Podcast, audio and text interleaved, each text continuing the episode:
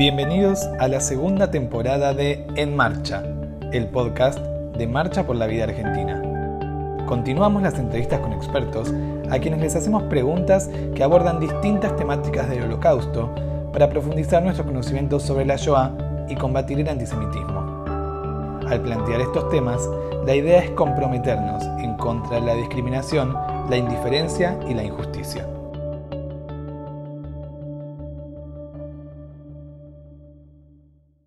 Hola, les damos la bienvenida a esta segunda temporada de En Marcha, el podcast de Marcha por la Vida Argentina. En este primer episodio nos acompaña Aida Ender. Nació en 1945 en Uzbekistán y es hija de sobrevivientes de la Shoah. Fue secretaria general de Generaciones de la Shoah hasta su incorporación al Museo del Holocausto de Buenos Aires, entidad de la cual ahora es miembro de comisión directiva. Ha sido coordinadora de contenidos y editora responsable de los cuadernos de la Shoah e integra el equipo organizador del proyecto Aprendiz.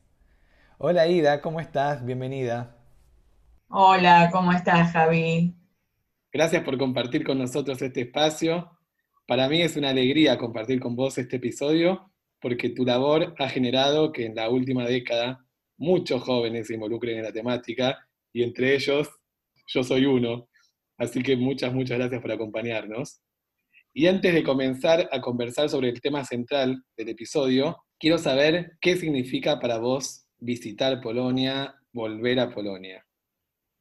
La verdad que es un placer hablar con vos. Eh, nos hemos conocido hace ya muchos años. Para vos que sos joven son muchos años. Creo que en el 2010, 2011 hiciste Proyecto Aprendiz eh, con Nicolás Rosenthal, que gracias a Dios todavía lo tenemos con nosotros. Y bueno, un placer siempre. Volver a Polonia, volver a Polonia de la mano de Marcha por la Vida en estos últimos años, pero no fue mi primera vez. Ya viajé a Polonia cuatro veces.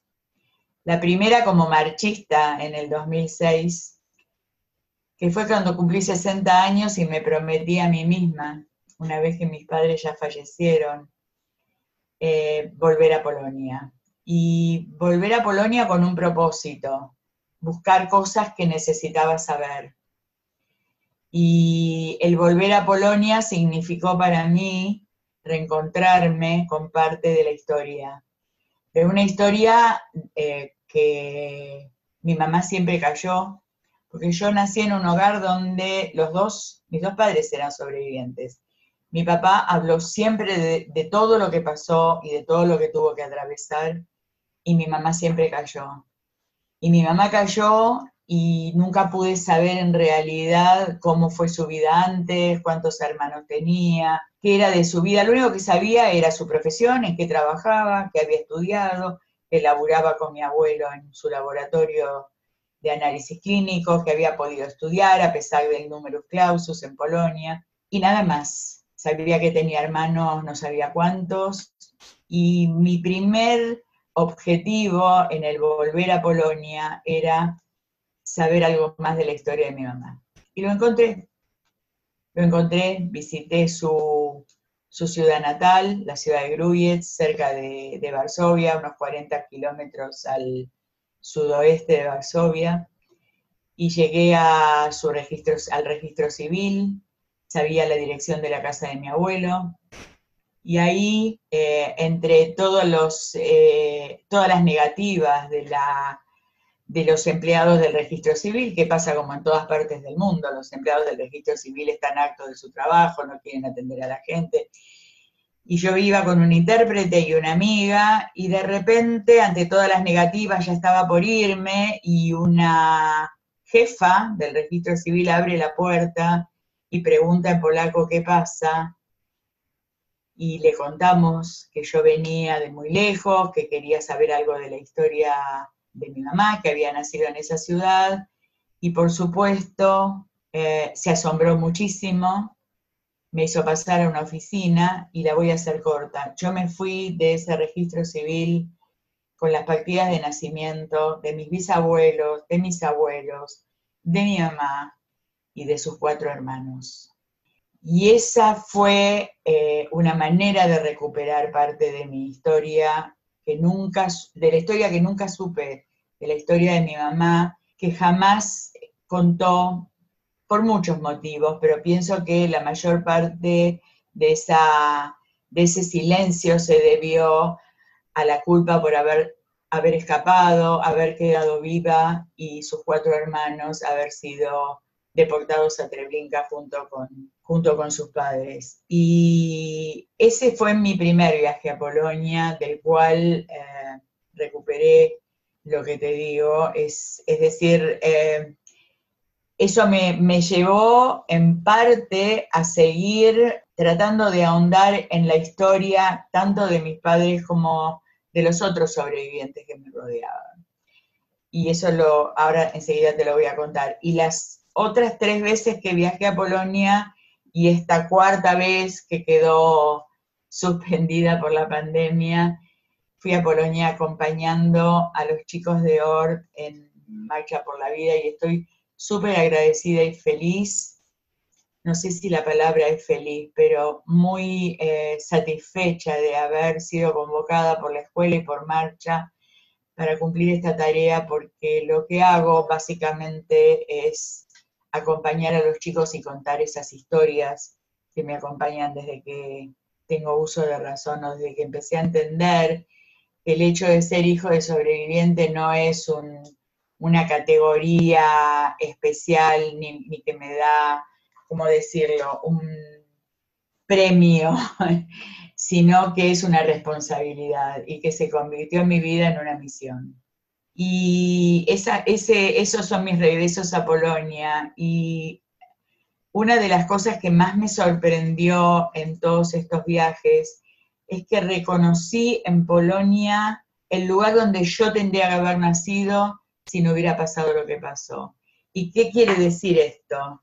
Cuando camino por Varsovia o cuando camino por otros lugares con los chicos y, de golpe eh, alguien viene caminando por la calle y lo miro y digo, es igual que yo, yo sería así, usaría la misma ropa, estaría vestida de la misma manera.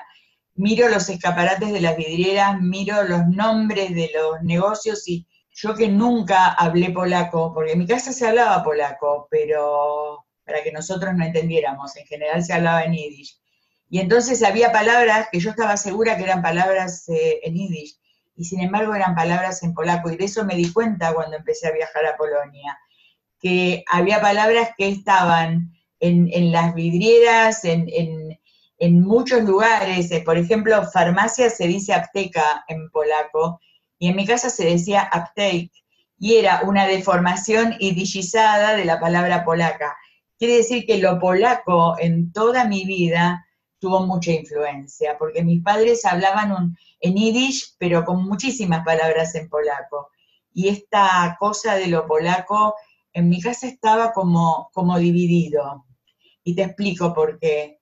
Eh, por un lado, hablaban de Polonia como eh, con mucha nostalgia, con muchas ganas de, estar ahí, de volver, de los bosques, y mi papá me hablaba del olor de, las, eh, de los árboles y me decía nombres de los árboles y por otro lado me hablaba de todo lo demás, del Horm. Horm es como ellos nombraban lo que nosotros ahora decimos Shoah o Holocausto, era el Horm, era la guerra. Y entonces esta mezcla rara que, se, que, yo vivía en mi casa, eh, entre la nostalgia y la bronca, entre la nostalgia y el odio, no sé si era odio por lo polaco, era odio por, por, por lo que pasó, pero Polonia estuvo siempre presente en, mi casa. Estuvo presente de una manera amorosa, de una manera... Eh, eh, mis padres se conocieron en Polonia, activaron en Polonia, pertenecían a un partido político.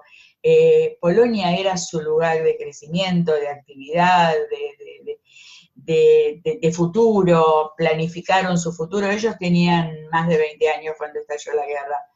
Así que todos esos sueños y todas esas eh, eh, proyecciones hacia el futuro se cortaron con algo que nunca habían previsto que fuera guerra. Y el escapar los salvó. El escapar porque, porque, bueno, pudieron ser más realistas que otros. Eh, y yo, como tantos otros hijos de sobrevivientes y que escuchamos a muchos sobrevivientes hablar sobre los optimistas y los pesimistas, sabemos que aquellos que estaban en partidos políticos y que activaban tenían quizás una visión más realista de lo que eh, podía suceder, no en la dimensión de lo que sucedió, sino de lo que podía llegar a pasar de una manera u otra, que era la guerra y la expansión y, el, deseo de Alemania de llegar hacia, el este.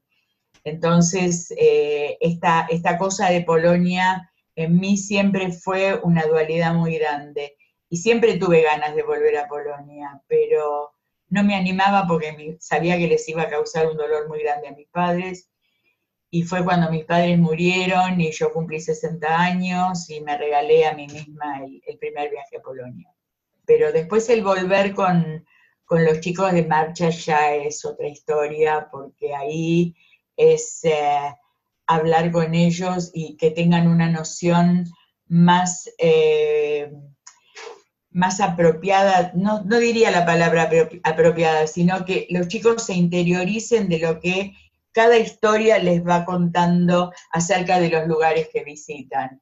Es decir, que a través de esas pequeñas historias, que a través de las historias personales que conozco, que me contaron, que me cuentan los sobrevivientes, que desde que tengo uso de razón he escuchado esas historias, los ubiquen en un lugar humano, los atraviesen de otra manera, porque los datos, las fechas, los lugares, todo eso puede ser que lo recuerden o no, pero cuando escuchan una historia real de alguien que estuvo en ese lugar o, en un lugar parecido, lo que queda es lo que pasó es la historia real, es la pequeña historia dentro de la gran historia. Y no es la pequeña historia, es una historia más una historia más una historia más una historia que completan ese número atroz de los 6 millones de judíos asesinados. Así que la, la, misión de acompañar a los chicos a Polonia, digo chicos porque ellos me ven a mí como su abuela, eh, tengo una relación posterior muy amorosa con ellos.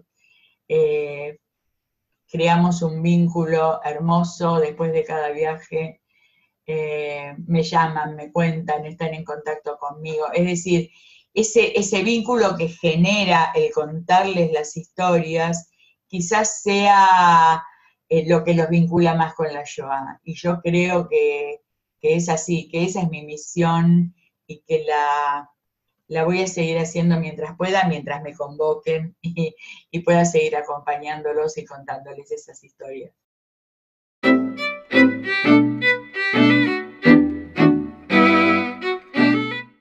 El tema central de nuestro episodio está enmarcado en los sobrevivientes.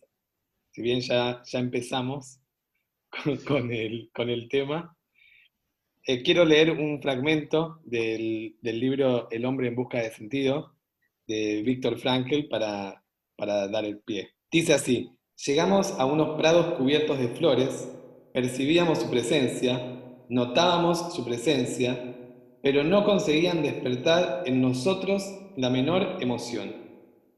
Al atardecer, de nuevo en nuestro barracón, un hombre le susurró a otro en tono confidencial, Dime, ¿estuviste contento hoy? Y el otro contestó un tanto avergonzado, para ser franco no. Mm. Esto lo escribió el día de la liberación. Y muchas veces hablamos de 1945 como fecha del final de la Shoah. Pero para los sobrevivientes, ¿esta fecha significó un cambio en su condición?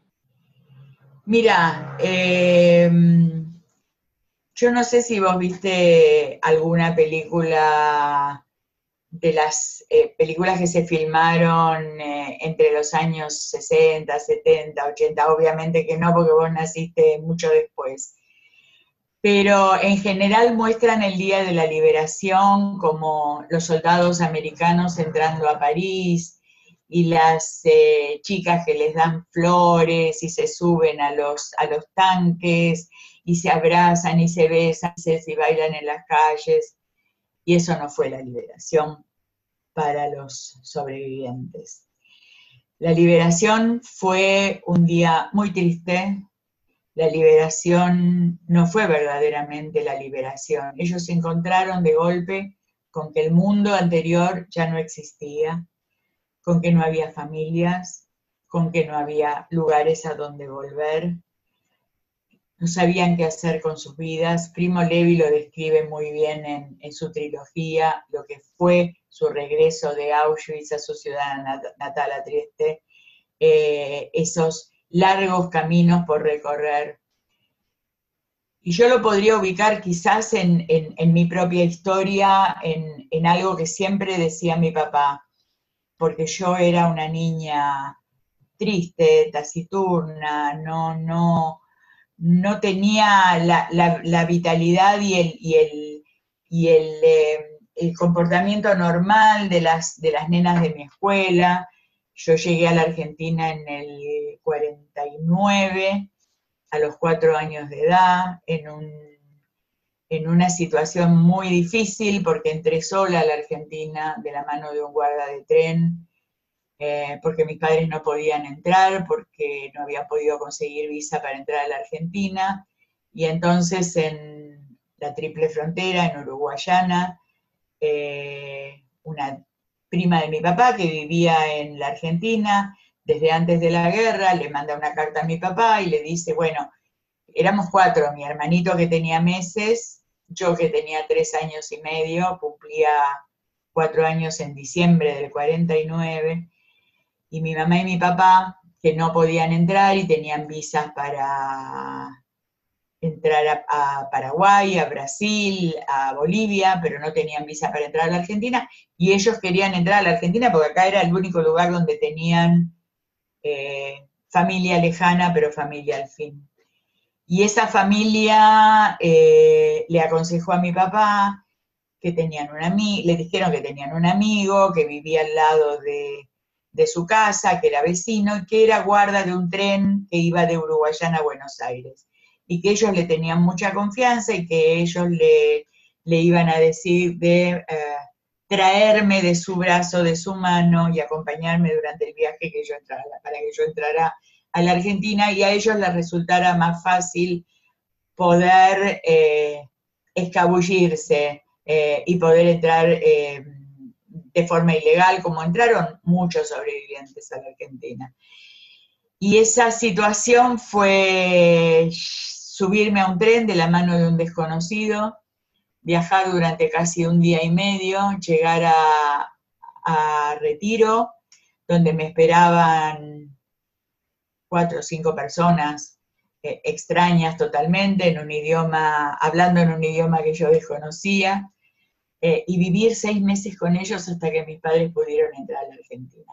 Y eso fue la posguerra, eh, la mejor parte de la posguerra, porque ya llegaban a un lugar donde tenían alguien, eh, alguien de la familia, alguien que los ayudó, que los alojó. Pero la primera parte de la posguerra fue muy traumática. Recorrieron toda Europa, buscando un lugar. Es decir, volvieron de Uzbekistán, viajaron casi tres meses en vagones de carga, en carros, en, lo que pudieran, caminando.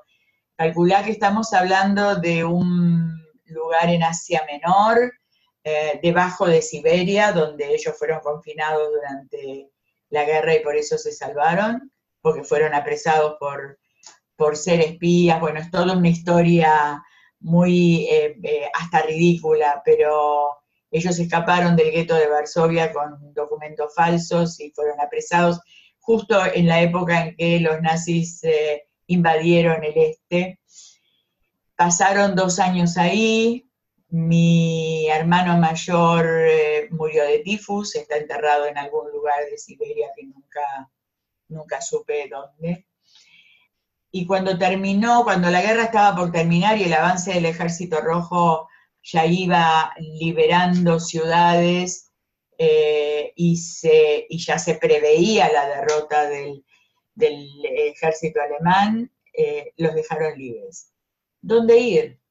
No había lugar donde ir. Estaban en el medio de Siberia y empezaron a caminar y a viajar y a sostenerse unos a otros, todo un grupo de, internos de ese campo de trabajo, y llegaron a un lugar llamado Uzbekistán, donde vivían musulmanes muy amigos de los judíos que los protegieron, que les dieron trabajo, que merecía, si hubiera sido durante eh, la guerra y mis padres hubieran podido volver a, a Uzbekistán, los hubieran nombrado justos porque les dieron todo, lo que tenían y lo que no tenían.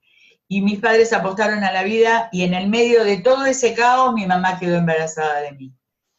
Y eso forma parte también de lo que muchas veces hablamos de los sobrevivientes, es decir, eh, este, este, tener hijos durante la guerra o, apenas terminada la guerra fue apostar a la vida.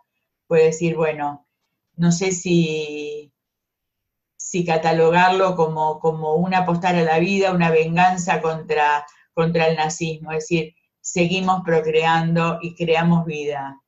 Y esta cosa eh, fue lo que los guió a través de toda su, posguerra, porque en su recorrido por Europa, es decir, voy a volver atrás, volvieron a Polonia, en Polonia fueron muy maltratados, eh, volvieron con una bebé de seis meses, yo, y en Polonia eh, pensaban que, volvía, que ellos volvían a recuperar las propiedades de, mis abuelos, sobre todo en, la ciudad donde nació mi mamá, en el sitio donde nació mi papá directamente después de haber pasado por la otra experiencia, no quisieron, no quisieron volver y decidieron dejar Polonia.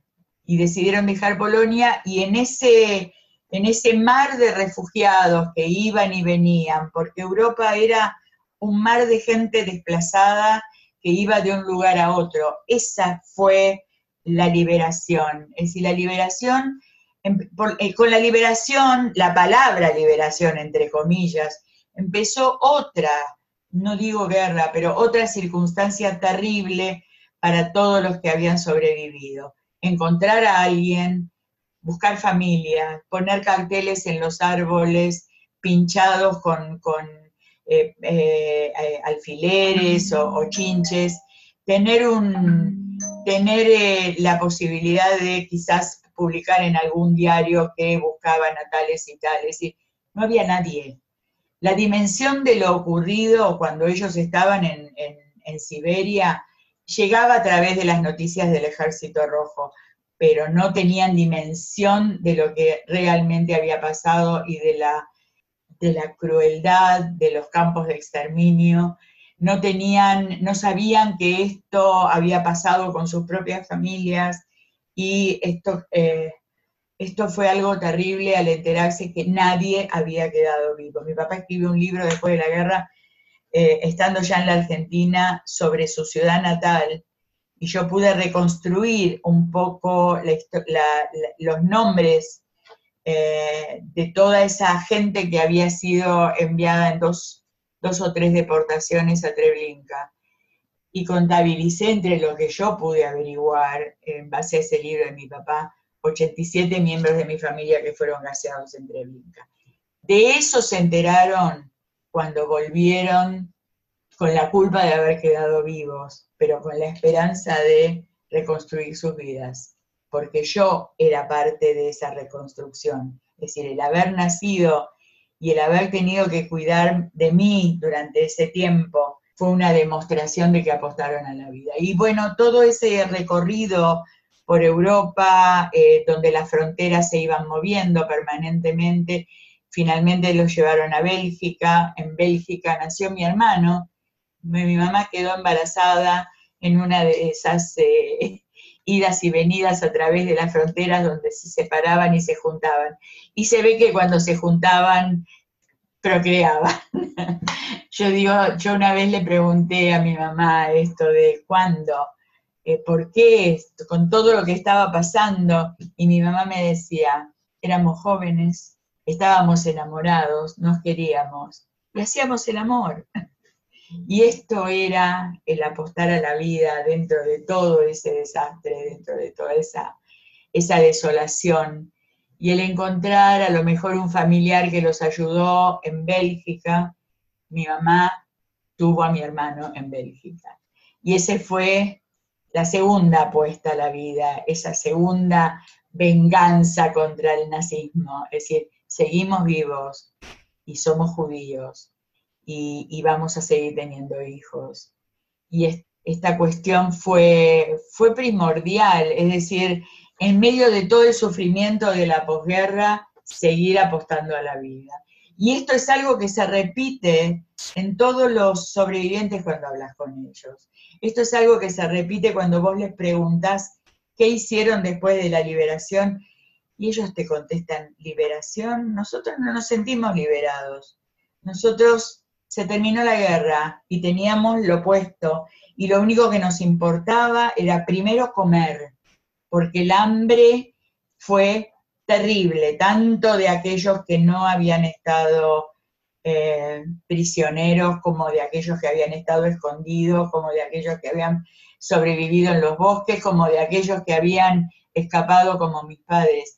El hambre, el conseguir comida, el estar en un lugar eh, con los pies apoyados en, el, en, tierra firme y que no todo se tambalee a tu, alrededor, esa fue una de las, de las consecuencias de esa liberación, entre comillas. Es decir, liberación, quizás tratar de volver a la normalidad, pero no fue liberación. Y el otro día hablando un poco de, este tema con Mario Sinay en una, en una charla, fue eh, fue algo que todos eh, eh, discutimos respecto a la palabra liberación y cuando se, se conmemora el 27 de enero el día de la liberación de Auschwitz, que Auschwitz, como dice bien, dijo bien Jack Fuchs, fue encontrado por los soviéticos. No es que el propósito fue liberar los campos de ninguno de los ejércitos aliados. Todos sabían que existían campos de exterminio y el propósito era ganar la guerra, no parar el exterminio de los judíos. Y esto fue algo muy, muy eh, eh, significativo en el final de la guerra. Fue otra guerra que tuvieron que librar para poder rehacer sus vidas. Eso era lo más importante. Los campos de desplazados, por ejemplo, se ubicaron en los mismos lugares donde antes existían los campos de concentración. Y entonces para aquellos que habían estado en ese campo de concentración y que se convertía en un campo de desplazados donde sí comían, donde los soldados se preocupaban mucho en llevarles comida, muchos murieron porque, porque comieron. Entonces, eh, eh, la liberación es una palabra que admite eh, múltiples eh, significados, pero el significado para la mayoría de, los sobrevivientes no fue liberación, fue empezar otra vez una odisea. Y yo digo siempre esto de la liberación es, eh, es muy lindo verlo en las películas, es muy lindo cuando uno lo, lo ve desde la alegría. Sí, la alegría, el nazismo fue vencido, pero empezó una vida diferente para todos los sobrevivientes. Y hablamos de algo muy importante, que es el sobreviviente, considerado sobreviviente y no víctima. Los sobrevivientes fueron víctimas, sobrevivieron, la mayoría te dice que sobrevivieron por azar, eh, porque estaban destinados a la muerte, y sobrevivieron por alguna causa. Casi todos, el 90% de los sobrevivientes te dicen, no sé por qué sobreviví. No lo sé realmente. No me tocaba este lugar en la fila, me tocaba el otro, no me tocaba que me descubrieran cuando estaba escondido, descubrieron a los que estaban en la casa de al lado, a mí no me encontraron. Es decir, todo fue producto del azar, el haber sido sobreviviente, entonces son víctimas igual. Es decir, el sobreviviente es una víctima de la Shoah. Dijiste algo que quiero, que quiero reformularlo, porque vos hablaste un poco de la culpa, cuando hablabas de tu mamá, de la culpa de haber sobrevivido, que fue un sentimiento generalizado, que sabemos que muchos sobrevivientes hablaron de la culpa, o no hablaron por la culpa. Y, y también está esto que vos decías al final, del derecho a vivir, a tener, a generar una nueva, una nueva familia, a, a procrear, a tener hijos, a, a enamorarse. Y esto que es medio, medio del todo contradictorio, ¿no? Entre la culpa por vivir y el derecho a vivir. Así es. Y esta es la, esta es la, eh, el núcleo, lo, central de la mayor parte de las historias de los sobrevivientes. Yo me acuerdo siempre de una sobreviviente, ah, vos la conociste quizás, Taube Simrod, que en algún momento cuando ella habla de su supervivencia, porque ella cayó en un pozo en una de las matanzas eh, persona a persona que se sucedieron con, las, eh, con los Einsatzgruppen. Y ella cayó en el pozo, pero no, no le alcanzó ninguna bala. Y cuando logró salir, eh, logró salir entre, entre cadáveres, logró salir entre gente que se estaba muriendo pero que todavía no, estaba muerta. Y entonces ella dice eh, en todos sus testimonios, Tomás Hitler y hace, hace un corte de manga, no lo puedo mostrar, pero le dice, mira, yo quedé viva, Tomás Hitler, para que aprendas. Eh, y, este es una, y esta es una constante en todas las historias de sobrevivientes que yo escuché en toda mi vida. Yo crecí rodeada de sobrevivientes porque cuando llegamos a la Argentina no éramos nosotros cuatro y nadie más. Una vez que logramos reunirnos, una vez que logramos, eh, mi papá empezó a conseguir un trabajo. ¿Y qué, es, qué pasaba? Es decir, eh, normalmente la gente tiene eh, hermanos, tíos, padres, abuelos, gente con la que se reúnen las fiestas, eh, la familia. Una de las cosas que toda mi vida añoré fue esto, es decir, iba al colegio y mis compañeras hablaban de, de abuelos, yo no sabía lo que era un abuelo, hablaban de tíos, nunca supe lo que era un tío. Y entonces cuando le preguntaba a mi papá por qué nosotros no teníamos esto fue en los primeros tiempos, porque yo no tenía tíos y no tenía abuelos. Y mi papá empezaba a hablar, empezaba a hablar, empezaba a hablar, hablaba y hablaba y contaba, y contaba cosas muy terribles. Y yo no quería que me contara. Esta era, era, digo, yo, yo quería tener abuelos, no quería que me contara la historia de por qué no los tenía. Es decir, es, es una contradicción muy grande pero esto era lo que pasaba por mi cabeza cuando yo era chica. Y mi papá contaba cosas terribles y yo le decía, basta, y mi mamá de atrás decía, basta, hay que mirar para adelante, no cuentes más. Eh, ya lo pasamos, estamos vivos, tenemos dos hijos. Y entonces yo percibía en el aire algo que eh, estaba pasando y que no me contaban. Y yo creo que la mayoría de los sobrevivientes tuvieron esos secretos familiares que escondieron para aliviar el sufrimiento de, sus hijos. Mi mamá fue una de esas personas. En cambio, mi papá tenía una necesidad de hablar permanentemente y eso qué provocaba? Provocaba rechazo. ¿Por qué? Porque, bueno, yo era la, la hija más grande y entonces ese rol me cupo a mí durante toda la vida, es decir, era yo la que absorbía todos esos relatos. Mi hermano era el chiquito, el débil, el que había sufrido mucho al nacer, porque no conté que mi hermano nació seis mesinos y estuvo en Bélgica internado con mi mamá en un hospital durante nueve meses y a mí me internaron en un eh, en, un orfanato que había salvado chicos judíos durante la Shoah y estuve nueve meses y me crié ahí prácticamente porque aprendí a hablar, aprendí a caminar, todo en ese lugar. Y entonces todo eso afloraba eh, en esos momentos y mi papá decía, bueno, está bien, no, no, no, no te voy a contar más, te voy a contar.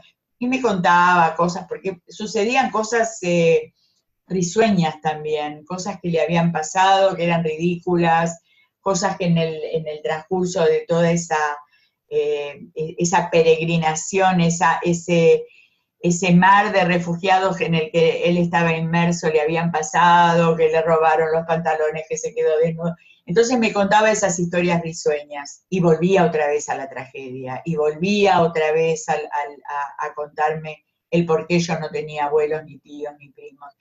Y esta, esta, esta historia que él me contaba era corría en paralelo con las historias de los que se rodeaban mis padres, de quienes se rodeaban, de otros sobrevivientes como ellos que habían pasado diferentes circunstancias. Algunos habían estado escondidos, algunos habían sobrevivido en los bosques. Mi papá tenía un íntimo amigo de su pueblo natal que había sobrevivido durante dos años en un bosque en Polonia, ocupada por los nazis, había cavado eh, toda la parte interior de un árbol muy grande, tipo las secuoyas en, eh, California, bueno, había árboles así de grandes en Polonia también, y él había cavado todo el interior de ese árbol y vivía ahí durante el día y salía a robar comida por la noche.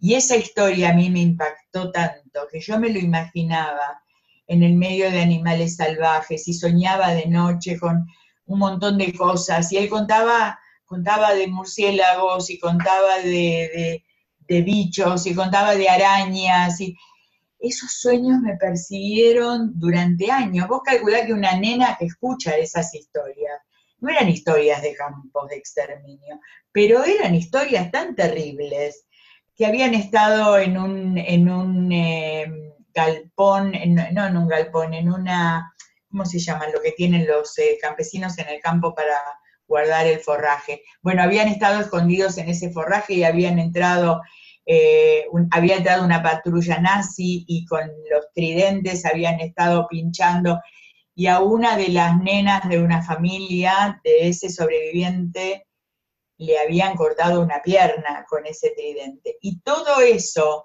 contado a una, te estoy hablando de una criatura de, qué sé yo, 7, 8, 9, 10 años, vos pensás lo que es eh, eh, un chico de esa edad, yo tengo una nieta que tiene 11 años, jamás le contaría una historia así.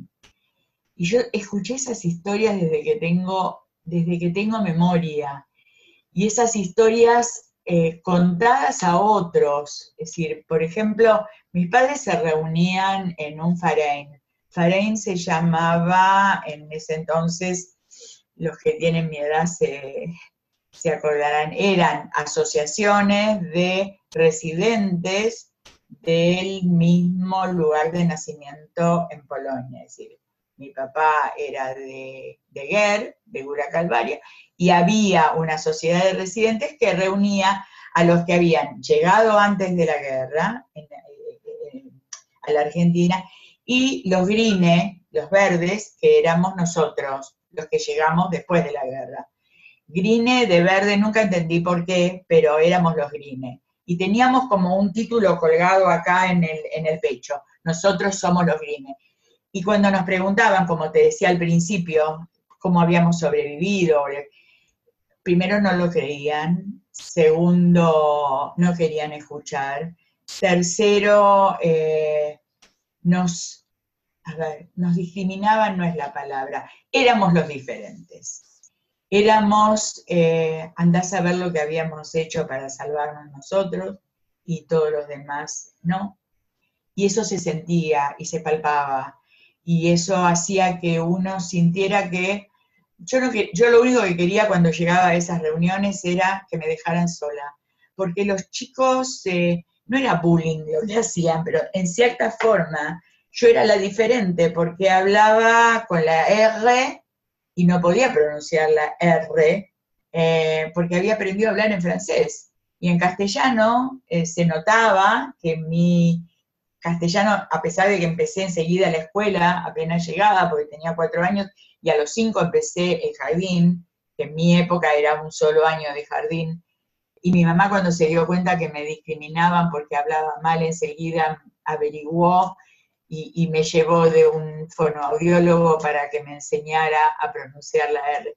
Todas esas cosas hacían que uno también se sintiera diferente. Y, era eh, cómo, se, cómo se, uno se sentía, eh, eh, hacía, el, el, hecho de sentirse diferente hacía que uno se rodeara de gente igual que uno. Igual que uno, ¿qué quiere decir? eran sobrevivientes igual, habían pasado por las mismas cosas, entendían lo que, eh, nos entendíamos entre nosotros, porque yo me incluyo. Yo jugaba con, chicos de, sobrevivientes que, habían nacido en la Argentina, quizás, no, no, yo no te olvides que nací en el límite, ahí donde unos meses después de que terminó la guerra. Se formaron las nuevas familias, muchas ya venían formadas desde Europa, otras se formaron en la Argentina.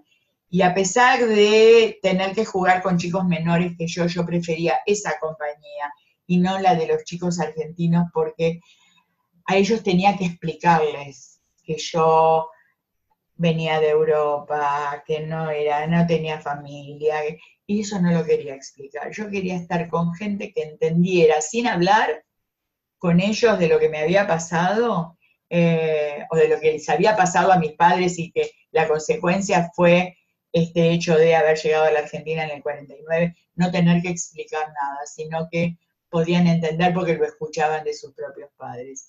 Y esta fue la razón por la que los sobrevivientes empezaron a nuclearse en asociaciones como Yerita Pleitá, en, en lugares como como que eh, no había nada para explicar porque todo se entendía, ahí todo se entendía. Y, esta, y esta, eh, eh, este, este, nucleamiento, esta forma de, juntarse entre ellos, fue muy común entre esas asociaciones de landslide, de gente que había nacido en los mismos pueblos o en las mismas ciudades. Se empezaron a juntar todos y empezaron a a vivir de otra manera, a hacer fiestas. Yo me acuerdo de haber ido a banquetes que se hacían en Cherita Pleitá para 200 personas, y las mujeres cocinaban, y los pollos, y las farfalas, y todo lo que se comía, y todavía siento a veces el olor en mi nariz de todas esas, esas fiestas que se hacían para afirmar la vida. Es decir, había que dejar atrás todo lo demás, había que construirse, había que trabajar, había que eh, eh, pensar en una vida nueva, y eso hizo, eh, ese fue también uno de los motivos por los que muchos sobrevivientes callaron, el mirar hacia el futuro, el tratar de armar esa nueva vida y dejar atrás todo el sufrimiento, porque había que había que trabajar, había que reconstruirse, había que construir nuevamente una vida. Y entre, cuando hablamos de los silencios de los sobrevivientes, es múltiple, son múltiples los motivos. La no escucha, eh, la culpa, el, tener que afrontar eh, sospechas, eh, las preguntas que muchas veces no, no podían responder, porque no sabían, porque no sabían exactamente ni siquiera dónde habían estado, o exactamente el lugar, si vos les preguntabas en qué lugar estuviste, dónde estaba el campo de trabajo donde te mandaron. Mira, no sé, sé que estaba cerca de esta ciudad, pero tuvimos, era tantas horas de tren, y, no podían ni siquiera explicar geográficamente dónde habían estado durante la guerra y la palabra Giovanni se mencionaba desde ya, era antes de la guerra o después de la guerra. Por eso cuando empecé hablando de Polonia dije que había una dualidad muy grande, porque por un lado añoraban ese lugar que, era la vida que les esperaba en el futuro y la vida nueva que tuvieron que construir en otro lugar, sin familia y con, y con eh, el recuerdo y la ausencia pesada de todos los que ya no estaban. Y bueno, eso fue, eso fue lo que, no sé si me fui del tema que me, me preguntaste, pero un poco tiene que ver con lo que, con lo que leíste y con la frase de, de Víctor Frank, ¿no? Una de las cosas que, de las que te quería hablar, es verdad que ya me, olvidé, que me, quedé, me quedó en el camino, fue esta cosa de que los sobrevivientes eh, siempre recuerdan, algunos con mucho, con mucha bronca a Polonia y otros como mis padres que recuerdan a, que recordaban a Polonia como el lugar donde les hubiera gustado seguir viviendo, porque había antisemitismo, pero ellos estaban, a ver cómo explicarlo, ellos tenían una vida mucho más mundana que aquellos que vivían en pequeños shtetls, en pequeñas ciudades, eh, en, pequeños, en pequeñas aldeas, porque ellos eran más cosmopolitas, eh, militaban en partidos políticos, estaban... Eh, tenían una vida como mucho más eh, rica en, el aspecto social, en el aspecto educativo. Mi papá venía de una familia muy pobre, mi mamá venía de una familia acomodada, pero los dos militaban en el mismo partido político, eran de izquierda, eh, y había mucho, mucho movimiento político en la Polonia de, de preguerra. Y de eso hablaban frecuentemente, es decir, de esa vida que ellos tenían, eh, que iban al teatro, que conocían eh, eh, salones donde se bailaba, bailaban el tango.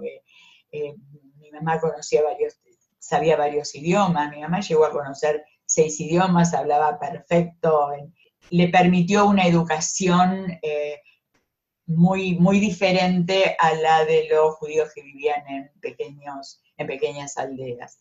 Y mi papá venía de una familia muy pobre, pero con una ascendencia rabínica muy importante, porque la ciudad donde él nació era la ciudad natal del famoso rabino de Ger, de una tradición hasídica muy, muy acendrada, y entonces se juntaban esos mundos y eso produjo una riqueza que yo aproveché después eh, en las historias que me contaban. Vos hablaste del legado y de tu misión. Los hijos de los sobrevivientes son la primera generación nacida después de, del mal con mayúsculas. Y vos representás a un grupo de esta segunda generación que aceptó el legado, que transformó el, dolor en, en, acciones concretas por la memoria, por el recuerdo, por la transmisión. ¿Cuáles son esas marcas que quedaron en los hijos? Y la pregunta es, ¿llegan hasta los nietos? Mira, cuando empezamos a reunirnos los hijos de sobrevivientes, cuando yo empecé a integrar este, este grupo, que estaba formado en sus inicios por sobrevivientes que habían sido niños durante la Shoah y que sus propios recuerdos eran casi siempre los recuerdos de sus padres, porque aquellos que nacieron durante la guerra o muy poquito antes no tenían eh, sus propios recuerdos. Eh, cuando empezamos a reunirnos, cuando empezamos a contar acerca de nuestras historias, hubo algo, hubo muchas cosas que nos, eh, que nos sorprendieron. Y una de esas cosas fue las cosas en común que teníamos en cuanto a eh, esto de, ser nosotros parte de familias con más hermanos y uno solo de esos hermanos eh, ser el depositario de ese legado. No porque a los otros no les importara, sino porque quizás nuestros padres depositaron en nosotros o nosotros asimilamos eh, esas historias de otra manera y decidimos seguir adelante. Yo recuerdo, por ejemplo, que cuando mi papá contaba, me contaba a mí, a mi hermano no le contaba. Y, y, en casi todas las familias, en todas nuestras familias, lo que descubrimos los hijos de sobrevivientes es que siempre hay uno que tomó, que agarró esa, esa carga, que se la puso al hombro y que empezó a caminar con ella. Eh, y eso es una característica muy, muy eh, eh, común a todos nosotros. Es decir, nos dimos cuenta que, bueno, que había uno en la familia que había asumido esa misión. Y yo digamos, no, no, no la asumí antes de la muerte de mis padres. Es decir, tuve algunas aproximaciones a grupos que trabajaban este tema, no había demasiada, no había demasiado lugar para los jóvenes, por ejemplo, en Sherita Pleitá. Es decir, los sobrevivientes se consideraban tan fuertes y tan eh, eh, energizados por, por, por esta nueva vida que habían conseguido que no querían que los jóvenes, ellos había tiempo, se empezaron a dar cuenta cuando empezaron a envejecer que había que dejar algún, algún legado y, nosotros empezamos a asumirlo de maneras diferentes, pero casi al mismo tiempo todos. Una característica que nos identifica es esa. Es decir, hay circunstancias especiales. En mí fue eh, esto, la muerte de mis padres cuando me di cuenta, ¿y ahora quién, quién va a contar todas esas historias? Y yo tengo en mi haber tantas cosas, o, las tengo que escribir, las tengo que grabar. Y me acuerdo que cuando murieron mis padres, yo ya tenía hijos adolescentes. Y mi papá le contaba a mi hijo mayor, eh, que en ese entonces eh, tenía 16, 17, 18, 20. Sí, mis padres murieron cuando Fernando cumplió 20. Cuando viajó a Tapuz, que era un plan educativo que existía hace muchos años en que los jóvenes iban a Israel. Y antes de ir a Israel, mi papá lo agarró a mi hijo y le dijo, mira, vas a Israel porque Israel significa esto y significa aquello. Y te estoy hablando de un ah, miembro de, del Bund eh, con ideas totalmente eh, opuestas a lo que era el sionismo antes de la guerra, eh, había que seguir en Polonia y había que luchar para que todos fuéramos iguales en una sociedad, bueno, todo lo que plantea el socialismo. Y mi papá le empezaba a hablar a mi hijo de Israel porque él se iba a Israel y le contaba en oposición a lo que él iba a conocer en Israel las historias de Polonia. Es decir, ahí me di cuenta que él estaba dejándole un legado a mi hijo positivo, no el otro que me había dejado a mí. Es decir, la parte del sufrimiento no se la contaba, le contaba las cosas que eh, por las que mi hijo tenía que luchar en la vida para hacer que esas ideas se hicieran realidad y se iban a hacer realidad en Israel.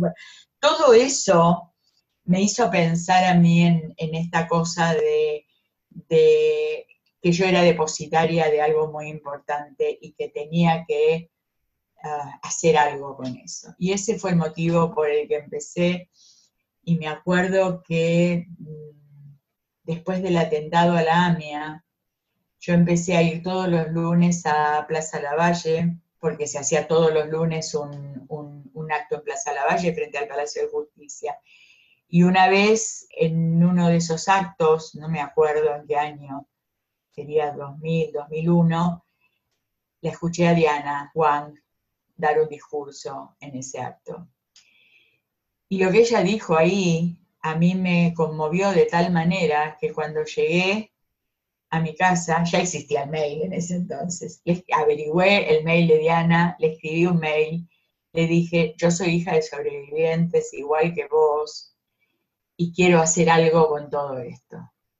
Y me metí de lleno en esta tarea y no, no pienso salir hasta el día que me muera. Pero digo, eh, a veces hay circunstancias que te marcan, eh, sí, yo sabía que tenía que hacer algo y esa, esa, ese encuentro con Diana me dio la pauta de, bueno, hay gente que hace cosas con todo esto, yo tengo que incorporarme eh, y estar con esa gente y hacer algo. Y ese fue un punto de inflexión. Y en el 2003 me incorporé a, la creación de Generaciones de la Shoah, que se creó en el 2004 cuando eh, hicimos el Gran Congreso Internacional de Cara al Futuro. Y de ahí no paramos. Eh, empezamos a trabajar eh, empezamos a reunirnos. Ellos ya venían reuniéndose desde el 97, cinco años antes, contándose sus historias. Y yo siempre me quedé con ganas de haber pertenecido a ese grupo primigenio que no sabía que existía, que me enteré de su existencia cuando conocí a Diana, y dije, yo acá no tengo, es como lo que le pasaba a mis padres, yo acá no tengo que explicar nada, todos me entienden, todos saben de qué estoy hablando. Eh, me sentí en casa, me sentí en un lugar donde me era cómodo, eh, donde, donde la gente que lo integraba entendía todo perfectamente y teníamos tantas cosas en común que nunca había pensado que existía ese, ese sentimiento tan hermanado, porque siempre me sentí una extraña en, en, un mundo donde transcurrí eh, toda mi, mi, infancia y mi adolescencia y mi juventud sin haber encontrado nunca eh, alguien con quien hablar de lo, de lo que yo tenía eh, de, de, esas historias, de las historias que me habían contado. Entonces, hay muchos de mis amigos que me conocen desde muy chica, desde adolescente, que nunca supieron que yo era hija de sobrevivientes. No era una, no era algo para contar, era algo, sí, está bien, bueno, la guerra, es decir, se hablaba con mucha liviandad de todo esto en los ambientes que yo frecuentaba. Y entonces era, era callar, adopté la actitud de mi mamá, por ejemplo. ¿Y para qué? Si me van a preguntar y yo no quiero ser diferente. Toda mi vida quise ser igual al resto, que no, no se me distinguiera por algo en especial. Y en ese grupo fue que sentí eh, verdaderamente que estaba en casa, o como, como, hubiera, como empezamos la charla, que volví a Polonia que era el lugar donde tenía que haber nacido si no hubiera pasado lo que pasó. Fue Aida Ender quien nos acompañó. Gracias Aida por compartir con nosotros este episodio y otra vez felicitaciones por tu tarea de todos estos años. Bueno, déjame agregar algo más. Eh, ahora seguimos la tarea en el museo y lo que quiero fundamentalmente es eh, dejar un mensaje a todos los jóvenes, esto va a ser escuchado por los jóvenes de marcha. Cuando termine la pandemia, vayan a conocer el nuevo museo, van a aprender mucho, van a saber mucho más de lo que pudieron aprender en, la escuela, porque es eh, un recurso educativo por excelencia. El museo está catalogado en este momento como uno de los mejores museos eh, del mundo en la materia y vayan a conocer el nuevo museo. Y si no, eh, métanse de lleno a, ver las clases que da el museo, las charlas que da el museo. Es muy importante y me parece que es eh, una manera de estar presente con las enseñanzas y con las charlas en eh, los próximos viajes que hagan los chicos a, a Polonia con Marcha por la Vida y los que ya fueron integrarse a una tarea educativa que, el museo brinda y que hay muchos proyectos a los que se pueden integrar. Bueno, este es un chivo que pasé, pero realmente siento que el museo es un lugar muy importante para encauzar el, el, anhelo de muchos jóvenes que quieren hacer algo en el ámbito y en el tema de la Shoah y que ahí lo van a poder eh, hacer. Así que bueno, Javi, muchas gracias y un beso muy grande. Y gracias por la oportunidad de dejarme Gracias, Aida. Aquí terminamos por hoy. Nos encontramos la semana que viene en un nuevo episodio de En Marcha, el podcast de Marcha por la Vida Argentina.